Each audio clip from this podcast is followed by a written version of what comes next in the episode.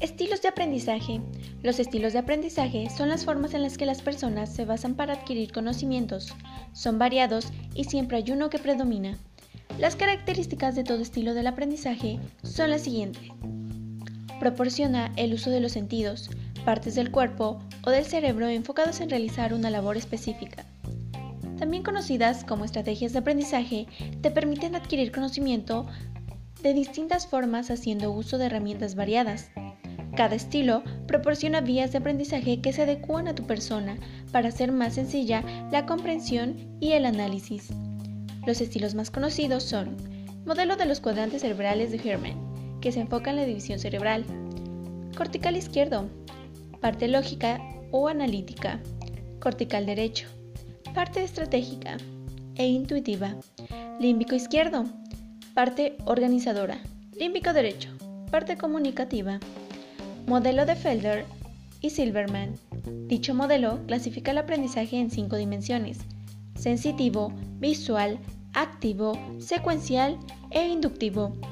Modelo de Kolb se basa en la forma como procesamos la información y en cómo se modifica con las experiencias. Sus fases son teórico, analítico, pragmático, activo, modelo de la programación neurolingüística de Blender y Ginder. Este es el más conocido. Se enfoca en el uso de los sentidos.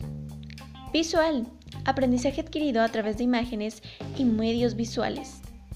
Auditivo, mejor procesamiento de información por medios auditivos. Kinestésico, aprendizaje corporal, se da a través del movimiento y sus sentidos activos son olfato y tacto. Modelo de los hemisferios cerebrales.